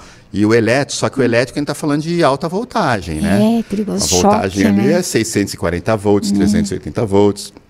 Então, assim, tomar um choquinho ali, não Já tenho era. ideia, mas assim, eu acho que a pessoa pode inclusive morrer, né? Não, é perigoso. Então, assim, eu tomaria muito cuidado. É, eu acho que esse ano está fazendo 10 anos do primeiro carro retrofitado do Brasil, que foi um, um coronel da, do Exército, Uhum. Elifas Gurgel. Ele tem um blog Ah, que é Gurgel. Meu Carro Elétrico. É, Foi ele que fez o primeiro carro elétrico, não Sim, foi? sim, foi. Ele é vivo ainda? Sim. Que legal! Não, não, não o Gurgel, Ah, o Gurgel, lá do. é, não, que teve não? a fábrica de carro É, elétrico nos anos que 70. daí o governo não em Rio apoiou, Claro, é, é. ele não aprovou a fábrica filho. Ele começou a fazer o carro elétrico lá, o Itaipu, é, antes, 20 anos antes da Tesla, né? É, a gente muito poderia ter tido a nossa Tesla, uma, né? uma reportagem sobre eles, É. daí Se ele morasse nos fechando. Estados Unidos ou na China, certamente teria sido. estaria no Luz à É, frente. Outro. Não, mas esse daí é o coronel Elifas Gurgel, é o mesmo sobrenome, ele é um coronel aposentado. E ele fez, inclusive ele ajudou no Denatran criar a regulamentação para fazer esse retrofit. E ele fez um golzinho com carro elétrico, assim, eu já andei lá em Brasília várias vezes, ele mora em Brasília, é de Fortaleza, mas ele mora em Brasília, e assim, o carro ficou muito legal, e com 10 anos de idade o carro tá funcionando, e elétrico, outra... ele transformou. E, é, e aí ele fez o carro que, se eu não me engano, chama Meu Carro Elétrico, ou Guia do Carro Elétrico. Ele tem um blog na internet que ele explica como fazer todos os processos. Mas assim, você precisa ser no mínimo um engenheiro eletricista ter, é ali, pra- um né? elétrico, um técnico para fazer, porque não é qualquer um, não, nos corre risco de tomar um choque lá e ter Toma problema. choque. É, perigoso, né? Eletricidade, né? É bom não, não mexer se você não sabe. Ó, perguntas aí do Amauri. Ele também perguntou assim: Minha preocupação é não ter postos de abastecimento, de abastecimento, principalmente nas estradas. Como está isso hoje? Quais são as previsões? Tem pouquinho, né? A pessoa fica com medo de, é, de parar para recarregar, né? Não ter como tá funcionando, o teu aparelho, tá disponível, um monte de impasses, Sim, né? Não, o Amauri está correto. Esse é. um É. desafio. É, por um lado, 70% das recargas é noturna, feita na casa das pessoas, ou no trabalho, ou os grandes frotistas nas suas garagens. Né? Então, a maioria dos- das, das viagens você faz ali dentro da sua autonomia na cidade e está tudo bem. Mas ele está certo. O desafio hoje é pegar estradas, estradas brasileiras ainda não tem, porque o governo brasileiro criou uma regulamentação muito boa permite o investimento privado para fazer, mas é privado. Então, assim, não é que nem lá fora que o governo bancou uma parte da infraestrutura para garantir o início. Aqui a gente precisa que o setor privado banque. E não está no momento lá muito favorável para o setor privado fazer grandes investimentos. Na parte de elétricos tem muita coisa acontecendo. Então a gente saiu de 1.250 para 1.500 carregadores públicos e semipúblicos no Brasil. Mas é pouco ainda, né? Muito pouco, muito 1.500, pouco. é. E a meta é chegar a 3 mil ano que vem. Só que assim, a maioria ainda está nas cidades. Então, São Paulo, Rio, São Paulo, né? BH, São Paulo, Curitiba, São Paulo, Campinas, Ribeirão Preto. A infraestrutura é boa, eu uso com frequência e não tenho tanto problema. Agora, você vai para o Nordeste, vai para o Centro-Oeste, né? Tem o pessoal, encontra, a né? Bravei, tem uma associação que chama Bravei, Associação Brasileira dos Donos de Carros Elétricos. Ai, meu Deus. É super legais. é, deve ser legal, mas acho que o pessoal fica, ai, meu Deus, não, não encontrei onde recarregar o meu carro. Deve dar, assim, Sim, um, não, eles fazem encontros, assim, é muito legal, Ai, gosto legal. muito deles, assim. E lá tem vários que fazem São Paulo, Brasília, com bastante frequência, por exemplo, né? É Assim, eles contam os perrengues de fazer viagens longas, assim, você tem, você chega lá no lugar, tem um É. Encontra. carregador, alguém tá lá, nossa. Aí você achou que você demorar meia hora, você tem que ficar lá meia hora só esperando é. o cara terminar. É. Hoje tem já aplicativos, uhum. né? A própria BVE, pra você ter uma ideia, Mostra, a Associação Brasileira do né? Veículo Elétrico saiu de 30 para 100 associados. Ah, legal. Em dois anos, né? Desde que uhum. o nosso conselho assumiu lá, a gente triplicou praticamente. Uhum. Então isso mostra como o setor está crescendo. E tem aplicativos de nossos associados que você já pode, 15 minutos antes, você pode reservar. Ai, que ótimo. Então, tipo, tô indo no shopping tal, quero reservar um carregador rápido ali, chego daqui 15 travado. minutos. E você trava. Você. Ele trava para você. Que Isso legal. é legal. É ótimo. Porque aí você tem um pouco mais. Mas assim, é. o aplicativo mais usado, uhum. né, assim que é gratuito, uhum. que todo mundo usa, ele não tem essa coisa. Mas várias vezes, por exemplo, anteontem, né? A gente teve uma, uma, lá em Campinas, fazer umas reuniões, voltei e tal. E eu fui falar, ah, vou dar uma carguinha, aproveitar uhum. aqui, que era final de tarde, eu tomo um café. Fui lá no lugar que eu sempre carrego. Eu cheguei lá, não tinha dá. dois carros. Ai, um carregando e um esperando. Falei, agora não Aí dá. Vai né? ser o terceiro. Eu fui embora para a fábrica de volta lá para carregar na nossa fábrica. Mas isso é muito ruim também para carregar em casa. Eu já eu tive a oportunidade de testar um carro elétrico, carreguei em casa, foi tranquilo, mas eu penso quem mora em apartamento porque não tem infraestrutura para isso. Eu vi um vídeo na internet da pessoa tentando recarregar um carro elétrico. Ela joga uma extensão, sei lá, do quinto andar, de um andar bem alto, e joga assim em cima de tudo, o outro que está lá embaixo pega e começa a carregar. E eu, meu Deus, esse negócio é muito perigoso. Não, isso certamente não é uma não, boa é, é prática. É péssimo, é péssimo. Mas, né, eu ouvi falar que, tipo, alguns prédios e apartamentos, né, se, tipo, é, além de sair caro de colocar para todo mundo, não tem a infraestrutura né? Porque é, é, muita energia, se todo mundo resolve carregar ao mesmo tempo. É, esse, esse, é um desafio também. São Paulo aprovou uma lei. Hum. Que obriga que, no, desde, eu acho que está em vigor desde o do meio do ano passado, hum que obriga que novos empreendimentos comerciais e habitacionais de tal tamanho sejam obrigados a deixar a infraestrutura pronta. Sim. Isso é bom. É ótimo, Mas a gente bom. tem um passivo muito grande dos prédios. É. Então, hoje é um problema assim enorme.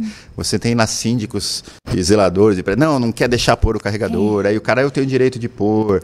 Aí se pôr cinco carregadores chega no limite do, do trafo ali do é, transformador e tal. Lá, então o é. transformador vai ter que trocar o transformador. Quem vai pagar a troca do transformador? É. Né? Em tese você que é um consumidor, se você aumenta o teu consumo, você chega, ô concessionária, hum. aqui Enel, ô Enel, toca o transformador lá que eu preciso de mais energia. Nossa, a lei fala tá. isso. Mas é. hoje a distribuidora está falando, não, não vou trocar não. É porque não é caro para eles também, Você né? quer trocar, troque Paga. você, né? Te pague você. Que horror. Então, assim, é um desafio. É essa, esse problema do Brasil, que como a gente não tem política pública, o Brasil é o único país das 20 maiores economias do mundo que não tem uma política nacional da eletromobilidade. Ai, meu Deus, tem que Uma política nacional isso. resolveria uma boa parte desses problemas. Uhum. Inclusive, um plano nacional da eletromobilidade foi feito foi. Financiado pelo governo alemão lá em 2018. Uhum. Né, o Promob financiou, lembra, eles contrataram a Unicamp, fez o Plano Nacional para Veículos Pesados, a USP, o Plano Nacional para Veículos Leves, documentos super bem uhum. feitos. Né? E aí, na época, ele era o final do governo Temer, o pessoal, ah, quer saber?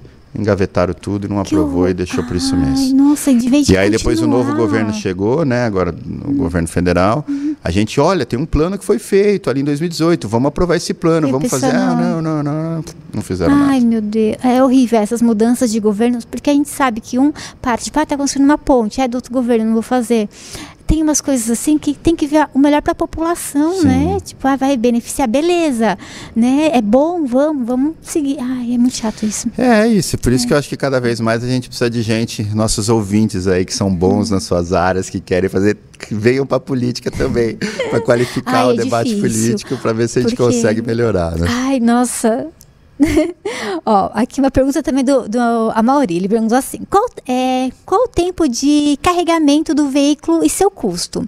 Já ouvi que o carro precisa ficar 24 horas conectado a um plug elétrico. Não, com 24 horas seria se você for carregar na tua casa um plug normal de três pinos. A, é, eu deixei a, a noite inteira lá. É. É, Normalmente, 220 na casa, uma uhum. carga lenta, pode demorar 7, 8 horas, é. até 10 horas. Mas hoje, a maior parte do que eles chamam wall box, que são aqueles carregadores residenciais, são uhum. 7 kW. Uhum. Então, em tese, assim, de duas a cinco horas você carrega. Bom. O nosso caso, os veículos da BYD, hoje já tem todos recarga DC que é carga rápida. É né? ótimo. rápido. Então, assim, em geral, os nossos cargos, por exemplo, o carro elétrico, esses novos que a gente lançou, ele vai de 30% para 80%, eles têm 500 km de autonomia. Tá? Bom. Então ele vai de 30 para 80 em 25 minutos. Nossa, é muito bom, porque 80% já. Nossa, já é tá. isso, então assim, 100%. ele, ele tá caindo, chegou em Ótimo. 30, lá você tem uns 150 quilômetros, 25 minutos você ganha mais 300, 400 quilômetros de autonomia, volta para 400, 500. Então tô tranquilo. E uma recarga ultra rápida, que é essas, por exemplo, que a o Vibra, né, a antiga BR distribuidora, está instalando na Marginal, que, o, que a Raizen está instalando Sim. Catupinambá na Marginal, essas aí em 15 minutos tem carro que você carrega mais da metade. É muito bom. Mas na média, uma média brasileira, a gente fez um carro, a recarga hoje demora entre uma e duas horas. Bom, é bom É um que- problema da tecnologia, né? É, uma Mas hora isso provavelmente vai ser acelerado. É, lá na China, por exemplo, você já tem carregadores de 200 kW. Então Deus, é coisa essa- assim que em 10 minutos você carrega o carro elétrico. Só que assim, para ter um carregador desse, você precisa de uma Muita infra. energia, né? E, assim, uma infra de elétrica forte. Então, acho que a gente vai demorar para ter esses carregadores aqui no Brasil. Hum. Né? Mesmo os superchargers, por exemplo, dos Estados Unidos, né? o da Tesla Uhum. e tal, todos eles ali demoram entre 30 minutos a- a uma hora, né? que é o, o natural. O que vai acontecer com quem tem o carro elétrico, ele vai ter que acostumar. Então, você vai deixar para carregar a hora que você vai almoçar, É, a hora que você vai tranquilo. jantar. Ah, eu vou no fazer compra, vou no cinema, vou no shopping. Aí, aí você vai carregar assim. Mas tem, tem vários dias que eu vou carregar o carro elétrico, usei demais, vim para São Paulo, fui para não sei onde, tô sem. Aí eu vou lá na fábrica, né? Tem um carregador lá do lado de fora da fábrica, eu vou lá, Deixa lá, ali, né? fica meia horinha ali no celular, E tal, passa faz umas rápido. ligações, né? Manda ali uns WhatsApp e tal, tal, pronto, me deu meia hora, eu vou para casa. É, mas é claro que não é legal você ficar ali sentado dentro do carro meia hora. Não, né? você fica no sol, sol quente ali. Você podia estar fazendo outras coisas também, né? Com do que do lado certeza. do carro. E falar também, tipo, é, a gente estava comentando antes de começar o podcast, o, a bateria chega a viciar, que era uma dúvida minha. Você já me respondeu, mas acho que é uma dúvida do pessoal também que Sim. está em casa. É assim, hoje você tem muitas químicas. A química lítio-cobalto, que é do celular, ela tem o tal do efeito memória, né? Então você deveria fazer 0 a 100, 0 a 100. Na verdade é os 10, ciclos, 90. né? Ela tem os ciclos lá, 300, 600, 700 ciclos. Então depois de dois anos, ela chega no ponto de saturação, ela morre. Ela incha, né? Você vê uma célula de bateria de É, é celular, perigoso ela fica- explodir, Ela né? pode explodir, É, pode pegar queima, fogo, queima, é, todos esses problemas. tá. No carro, ninguém usa o lítio cobalto. Lá você tem três grandes químicas. Fosfato de ferro lítio, então é o lítio ferro, que é da BYD, que são os chineses que inventaram. O lítio alumínio, que é dos japoneses, Panasonic, né, que eles que inventaram. E o NMC, que é níquel manganês, que foram os coreanos que inventaram, LG e Samsung. Então hoje essas três grandes químicas evoluíram muito. Hoje ela tem autonomia muito grande, ela tem vida útil. Uma bateria de carro elétrico hoje tem vida útil de 30 anos. Bastante. Então você 30 vai anos. rodar 10 anos no carro, depois você tira essa bateria, tem uma segunda vida em sistema de armazenamento de energia para painel solar. Dá para reutilizar. Mais ainda. 10 anos e depois uma terceira vida para fazer regulagem de frequência em subestação.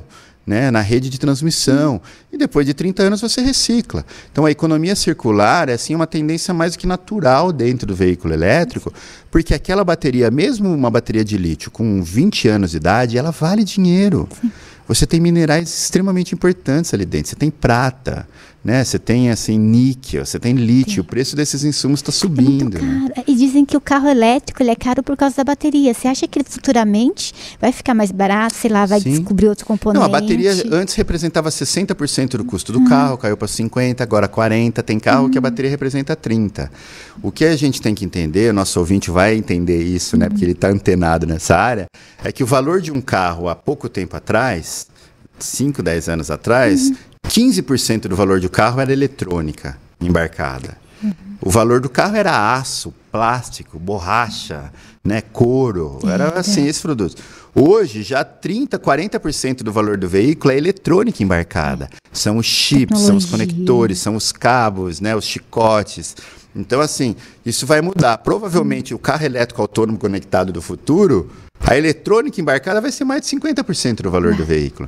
Por isso que é tão importante também a gente se inserir nessa cadeia produtiva global, para que os nossos fabricantes de autopeças entrem nisso e para que startups, empresas brasileiras criem as tecnologias do futuro, os aplicativos que vão fazer essa integração do veículo, a infraestrutura de recarga, o celular, o trabalho, a casa, a cidade inteligente. Hum. Então, é, assim, eu acho que é muito fácil a gente entender que o carro elétrico tem uma sinergia muito forte com o setor elétrico energético. Os dois estão juntos. Tem que compensar um carro elétrico sem pensar em energia. É verdade, tem que compensar a expansão no sistema elétrico sem pensar o carro elétrico. Uhum. Agora, tem uma camada por cima que os especialistas chamam dos digital systems, uhum. né, os sistemas digitais, aonde está inserido Big Data, inteligência artificial, blockchain, né? É. Essas tecnologias super é, chiques, né? Que a gente ouve. É. Que, assim, e aqui provavelmente vai estar tá a grande tecnologia do futuro. Então, para os nossos amigos jovens, tá. gamers, que são ali, que, tão, que conhecem tecnologia, olha aí uma área maravilhosa para ganhar dinheiro. Criar soluções desse universo digital que vai conectar todo mundo no celular, o carro, a casa, o trabalho. Você vai entrar no teu carro, o carro vai te avisar, opa, você largou o ar-condicionado ligado, né? Nossa, é melhor você desligar. O ar-condicionado consome 22% do consumo da sua residência, é melhor desligar. Opa, desculpa, pode desligar. Esqueceu a luz ligada. A luz... É. Então vai estar tá tudo conectado. Tudo no carro. Antes isso parecia uma coisa futurista, uma casa é. conectada. Lembra aquela coisa, o cara vinha com o Era... controlão, apertava o botão, abria, parecia uma a coisa... Cortina, é, cortina, né? Ligava, hidromassagem, ar quente, não sei o quê, o ar-condicionado. É, hoje isso daqui em pouco tempo vai ser uma coisa coisa é, mais que natural, né? É. Vai ser muito comum. Então, assim, eu acho que vai ter muito emprego nessa uhum. nova área. Nesses sistemas digitais que englobam a eletromobilidade, a cidade inteligente. Uhum. É uma grande revolução tecnológica. É muito bom ser jovem agora, né? é, nessas grandes transformações tecnológicas. Uma dúvida, assim, é fácil de trocar a bateria dos carros da BID? Porque tem alguns que a gente ouve falar que é selado e que, tipo... Não, é, hoje é a maioria das baterias, ela é selada, isolada dentro do carro e você não troca. Não. Só ah, serviço especializado que tira ela. Termina a vida útil? Termina a vida útil. Claro, se der problema na bateria, aí o cara vai lá tira, porque normalmente quando dá problema não é em toda a bateria, é Sim. é uma célula que dá problema. Sim, porque, por exemplo, a célula, ela vai, ela trabalha até 3.2 volts, uhum. né? Ela vai caindo. Na hora que ela chega em 2.8, 2.7, uhum. aquela, aquela célula começa a ter problema. Aí você carrega, ela volta. Então fica assim. Alguma célula pode ter, por algum motivo, ela caiu e fica muito mal. Aí ela desbalanceia o pacote inteiro e dá problema dá. no pacote inteiro. Aí o cara vai lá, tira aquela célula, põe uma célula nova e faz. Hum. Agora, ninguém vai fazer isso na sua casa. Não, não tem como, né? mas é fácil na assistência fazer? Sim, é, é. fácil. É que vai ter um robozinho, né? Entra ali, ah. tira e tal. É, troca, põe o computador, vê. No passado, hum teve uma rota tecnológica, que foi inclusive uma empresa é, israelense que começou isso, uhum. de troca de bateria. Ainda hoje na China você tem isso para moto e bicicleta. Uhum. Né? Você chega lá com a tua moto, pega a bateria, troca com o cara, pega uma nova carregada, tipo, tá? A bateria é Energy as a Service, que eles falam, energia como um serviço. Né? Isso tem. Agora, no carro, isso vai ser muito difícil. E aquela empresa é, israelense quebrou, né? e no mundo parou. Na, no, na China, você tinha em Shanghai uma empresa grande que fazia isso com ônibus uhum. e também quebrou e parou. Por quê? A bateria é muito valiosa. Uhum. E como você cuida da sua bateria diz muito sobre a vida útil dela. É. Se você fizer sempre a recarga, deixar ela chegar em 20, Nunca zerar, 10, né? você carrega para 100. É. E você não usar sempre a recarga rápida, usar, mesclar recarga lenta com carga rápida. Tem várias dicas. A sua vida útil da bateria é muito maior do que se você fizer. Porque quando você carrega menos, às vezes você pode ir gerando problema para a bateria. Então, se o que eu cuido dela aumenta o valor dela e a vida útil dela, não faz sentido eu ir num lugar e trocar e dar minha boa e pegar não, uma ruim. Se ela tá Aí boa, eu falo, pô, minha né? bateria estava ótima, essa aqui não está carregando direito. É, Aí falo, não, então cada um fica com a sua bateria. Eu acho que no curto prazo, essa rota tecnológica da recarga rápida, noturna, residencial, ou na, ou na rua e tal, é melhor, é mais viável do que a troca de bateria. Bicicleta e patinete e, e moto pode ser. Tem gente fazendo, pode ser que funcione, né? Porque aí a bateria é menor, tem menos problema tal. Mas eu ainda acho que a gente vai cuidar da nossa bateria como você cuida do carro. Muito carinho ali. Certo. Ó, o Amaury também mandou a, a outra pergunta para você. Ó. Li que os Estados Unidos o veículo pode ser abastecido na, resi na residência. Para isso é preciso instalação especial ou ligo diretamente uma tomada convencional 110 220? Minha conta de energia ficará muito alta. em casa, a gente, quando a gente, eu tive a experiência, foi na energia normal, mas tem que ter é trifásico, né? Sim, você precisa ter 220 é. trifásico. Era a maioria das casas é. são 220 trifásico, hum. mas tem algumas que não tem, né? Hum. Agora, a recarga rápida, você precisa não 220 volts, 380 volts, que é o industrial. Qualquer comércio, indústria tem lá a, a caixa dele de 380 e de 220. Hum. Aí você consegue carregar mais rápido. Então, na nossa residência, a gente vai carregar 220, esse carregadorzinho normal, que é um plug igual de micro-ondas né? Aqueles uhum. três pinos mais grossão, assim, é um pino é, grosso de 20 amperes, né? Aí você coloca lá, ele vai demorar 7 horas, 8 horas e vai carregar. Vai carregar. A conta não deve aumentar tanto. É, a conta é aquela. assim, se você gastava mil reais de combustível, uhum. de gasolina, Sim. você vai gastar 100 reais a mais na sua conta. Se você gastava 2 mil de combustível, você vai gastar 200 reais. Bom, nossa, vale super a pena. Vale super, é uma economia é. de 90%. É, e fora a, você não está emitindo né, poluentes e tal. Né, a, a, mobilidade elétrica é seis vezes mais é. eficiente do que o motor a combustão. Por isso que é um processo sem volta. A é, idade da pedra não, não terminou mais. por falta de pedra. Não, a pessoa não aguentava mais. Né? A idade do petróleo não vai terminar por falta de petróleo, vai terminar porque uma nova tecnologia uma chegou. Nova.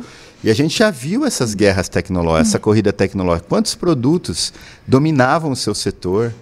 Kodak, é, Xerox, filmes, né? né? BlackBerry. Câmeras, lembra o BlackBerry? Lembro. Eu lembro o pessoal indo para o smartphone, o CEO da BlackBerry naquela época. Eu lembro que eu trabalhava para a Fundação Clinton, né, da ex-presidente dos Estados Unidos, e, e, os BlackBerrys tinham toda a coisa para que eram criptografados, é. era super chique. Era chique. Para ninguém poder entrar no smartphone, aquela história. E aí o mundo crescendo, o BlackBerry caindo, o cara falou: Meu, BlackBerry, a gente é a melhor tecnologia do mundo. O, o povo tem que comprar o nosso telefone. Não entendo porque eles não querem comprar o nosso, é o melhor. A gente vai. BlackBerry é, sumiu do mercado. Sumiu, não tem mais, né? né? Não sei, então, não assim, a mudança tecnológica é muito rápida. As empresas têm que estar antenadas e fazerem essa transformação. Então, assim, vai ter um impacto na conta de energia, mas você não vai. Imagina você não pagar mais combustível. Ai, é tão bom. E também, às vezes, você para para abastecer, e tem a troca de turno, e às vezes demora, porque está fazendo alguma coisa. E é tão bom você abastece na sua casa ali. E o ruído. Você está dentro Ai, de um carro ruído, é elétrico. É verdade, não ele tem. Não tem barulho, é né? verdade. Inclusive os nossos elétricos uhum. mais novos, a gente tem um pneu especial que é feito nem barulho do pneu, Ai, seu, é muito né? Gostoso. Pneu da Continental, todo chique ali para não fazer ruído. Então você está aqui dentro, desliga, o ar, desliga a música, é. por exemplo, é você ouve bom. a cidade, sabe? Uhum. Você anda, você consegue raciocinar tranquilamente, sem aquele é outra coisa. A qualidade é de vida vai lá para cima. É legal a cara das pessoas, porque você chega às vezes para estacionar, né, e já aconteceu comigo, quando eu estava com um carro elétrico, era híbrido, né? Deixava no elétrico para andar na cidade, chegava para estacionar, as pessoas ficavam paradas olhando, porque Se não tinha assustam, barulho. Né? Tipo, como está movimentando o carro se não tem barulho? É. Daí ficava assim do lado, e que, que, é, que é um carro elétrico? O que, é isso? É um carro elétrico, tá? Eu queria ver, queria dar uma olhada, não sei o quê. E eu, meu Deus, é tão legal. Eu mesmo achava estranho, tipo, meu Deus, e tá sem barulho, né? Mas tá Não, e, e, a questão do poluente, por exemplo, os nossos carros elétricos têm filtros, né? Hum. Filtros. Então você tem lá no computador, você consegue ver. Hum. Ele mantém dentro do carro 5 a 10 hum. partículas por milhão de enxofre, Sim. que é o tal do material particulado que mata 50 mil brasileiros. 12 mil é, pessoas na região metropolitana de São Paulo morrem por respirar o material particulado do diesel. Nossa. Quase sempre idosos, né, ou crianças. Mas é, ela já estava debilitada. É, você ou respira, escapamento, não, vaza, você respira na rua. É, você está dentro de um carro na, na rodovia dos Bandeirantes, uhum. atrás de um caminhão, né? Nossa, é muito forte. Aí mesmo, né? respira, né? duas horas depois da, da falência do sistema cardiorrespiratório, a pessoa vem Meu a óbito. Deus! O laboratório de poluição da USP, lá uhum. no Hospital de, das Clínicas, ele tem esse diagnóstico. Quando uma pessoa idosa que morre do nada, por que, que ela morreu? Onde a sua vovó estava duas horas atrás? Que, horror. que pergunta maluca, né? Hum. Ah, sei lá, ela foi pegar um ônibus Pegou ali na Teodoro Sampaio, ela estava indo em um carro não sei aonde. Hum. Então é muito louco, porque não era para morrer ali. Tudo bem, tinha um sistema cardiorrespiratório frágil, hum. Né? Mas não era para ter morrido naquela hora, né? Então, por exemplo, eu vejo no carro, ele está lá, ele marca fora do carro 30 partículas por milhão. Nossa, 25. muito poluente. Muito A OMS, a Organização Mundial de Saúde, fala que o certo era 10 e no máximo dá para tolerar 20. Você imagina aqui em São Paulo, Aqui em São Paulo é 30 ônibus tal, média. e né, 30. na rua. Aí, só que assim, você entra atrás de um caminhão, Nossa, ele sobe para 80, fumaça, né? 90, 100. Aí você sai de trás do caminhão, vai para outro lugar, vira, Tá da- segura aí ele vai descendo respiração. 60, 50, aí você fala: "Caraca, é verdade o negócio". Dá pra ver, você entra atrás do caminhão, ele estoura para que 100 bom que partículas por milhão. pra- E aí ele tá filtrando, ele tem um filtro super, tanto é, é, o filtro, ele mata até vírus e bactéria. Que ótimo, Então, coisa de covid, falar, você quer se proteger, entra dentro do carro, porque dentro do carro, é. carro tá protegido. Ótimo vírus, isso, né? que hora. Tem mais uma pergunta aqui pra você, deixa eu ler, daqui é de outra pessoa. É do, do Sidney Nakata que perguntou. Ele perguntou assim: se o carregamento for feito. Ah, não, esse daqui já foi. Já foi. Ah, se o carregamento for feito em, resi- em residência, tem como saber na hora quanto vai custar? Acho que tem como saber? Sim. Exemplo, se tiver mais de um veículo no mesmo endereço, como sabermos quanto cada um está custando para carregar? Foi, foi o Sidney Nikata que perguntou. Sim. Não, Sidney, isso é questão de tecnologia, né? O- os carregadores, ele é simplesmente um inversor que faz a CDC. E ele mede o fluxo de energia. Então, o inversor, ele fala, você carregou, ele aparece lá, 12 kWh, amperagem converte. tal, e você converte, né? É, quando você tem carregadores que não tem esse, esse Não tem, negócio, é. por exemplo, você está numa garagem num prédio, Uhum. eles põem medidores individuais, do mesmo jeito que você mede o consumo de gás Ah, sim. né? O consumo de gás, que é feito ali pelo fluxo da energia, o medidor mais ou menos diz quanto é, quanto custa, e você faz a conta. A tua casa, né, aqui a Enel, cobra da gente cerca de 70, 80 centavos de quilowatt-hora. Agora, se você gerar a própria energia de solar, a energia é gerada por 30 centavos. É menos da metade do custo da distribuidora. Nossa, é muito caro, né? Então, assim, o custo operacional do carro elétrico também tem a ver com como você gera energia. Se você gerar uma energia do sol ou comprar uma eólica noturna, ela é mai- menos da metade do custo da distribuidora. Nossa. É, a energia também tá um valor caríssimo, né? Mas ainda bem que o carro elétrico fica mais barato, né, do que o combustível, aí ajuda bastante. Tem pergunta aqui, a última pergunta da Kátia Sati- Sático. Eu não sei se eu pronunciei certo, obrigada pela pergunta. Ele ela colocou assim: o preço de energia para abastecer em residência seria o mesmo nos postos? No, no- acho que nos postos tem uns que são de graça, não? É, a maioria hoje dos postos de recarga, Kátia, são gratuitos, né? Isso é um fato. Então é mais ou menos assim, vamos comparar. Hoje uma concessionária de energia do mercado cativo, né? Você é cativo dela, você é um escravo dela, você só pode comprar energia dela. É, Que é algo é muito isso, ruim. é horrível. A gente devia ter portabilidade de energia, devia, Devia. permitir que comprasse de quem quisesse, mas tudo bem, o sistema elétrico brasileiro, cativo. Opções. O mercado cativo vai te cobrar entre 70 a 90 centavos, né? Então é assim, se você vai num ponto de recarga que gera de energia solar, ele gera 30, ele pode te vender a 50, 60, mais barato, né? Agora, tem investidor que põe um carregador rápido, o custo do investimento é tão alto que ele, ele cobra 1,50, 1,20, 1,70 por quilowatt-hora. Então é oferta e demanda, livre mercado, porque no Brasil não tem regulamentação. Como a gente não tem regulamentação, cada um faz o que quer Ai, que né? terrível. Infelizmente. Então, assim, é, mesmo carregando na tua casa, ele tem 90% de eficiência. Né? E não aumenta tanto a conta. assim. Não, é Eu vejo meu exemplo, vejo exemplo de vários amigos, várias pessoas que têm carro elétrico, ah, aumentou 100 reais, Vale o 150 custo-benefício. reais. Uhum. Né? Só que nunca mais parou No posto de gasolina. É tão bom né? né? Tira o posto de gasolina ali, o meu cartão de crédito, você chega no fim do mês, aí você começa a comparar, você fala, nossa, quanto que gastou e tal, né? Hoje em dia eu já não tenho mais isso. É ótimo. Né? Eu ainda gasto fazer viagem, eu tenho um carro a combustão, né, em casa. Minha esposa tem um carro a combustão, é um carro normal. E aí, pô, ele mexe e fica lá. E é complicado, né? Agora teve essa redução É, temporária um aí do combustível, né? Espero que depois a eleição não volte, porque Ah, tava voltar, muito. Ai, meu Deus, eu acho que vai, como tudo, né? É, só fazem para eleição, para enganar a gente e depois é. volta, né? Mas mesmo assim, antes de, dessa redução, pô, Lim, você vai abastecer ali, o carro dela ainda usando etanol, hein? Não, era nem gasolina, assim, que eu só uso etanol, E- que é mesmo assim ambientalmente caro, correto. né? Sei lá, é 250 reais para encher o tanque. Mesmo assim, Né? nossa, o diesel também tava caro, eu, meu Diesel, Deus. Um é. caminhoneiro, o cara gasta 500 reais pra encher o tanque. É, então, nossa, assim, é coisa de louco, é né? horrível. Adalberto, obrigada pela conversa. Adorei te conhecer, esse papo super gostoso aí. Fala suas redes sociais, pra pessoa te acompanhar também. Na Ah, tá associação. bom. É, lá a gente, a associação, a BVS, Associação Brasileira do Veículo Elétrico, tem a BYD também, a BYD Auto, BYD Brasil e BYD Energy. A gente tem três fábricas, né, três áreas de negócios. E o meu é Adalberto Maluf, no LinkedIn. É, ah, eu acho que Instagram é Dal Maluf, não é, É. Adalberto, Dal Maluf. Instagram tá Dal é, Maluf. Meu apelido de criança sempre foi Dal, ainda não, não mudou, né? Então, Instagram, Facebook, essas coisas. E fico à disposição, se tiverem alguma dúvida que não foi respondida aqui, pode me mandar lá que eu respondo. Certinho, obrigada, Adalberto. Obrigada também quem acompanhou, gente. Obrigada pelas perguntas, o pessoal também aqui da Oner. Adorei, tô adorando o novo ambiente, a nova casa. Muito obrigada de coração, pessoal. Às 6 horas esta- estaremos ao vivo também com Oscar Schmidt, jogador, ex-jogador de basquete. Espero vocês, beleza? É nóis. Fui, beijos. Tchau, tchau.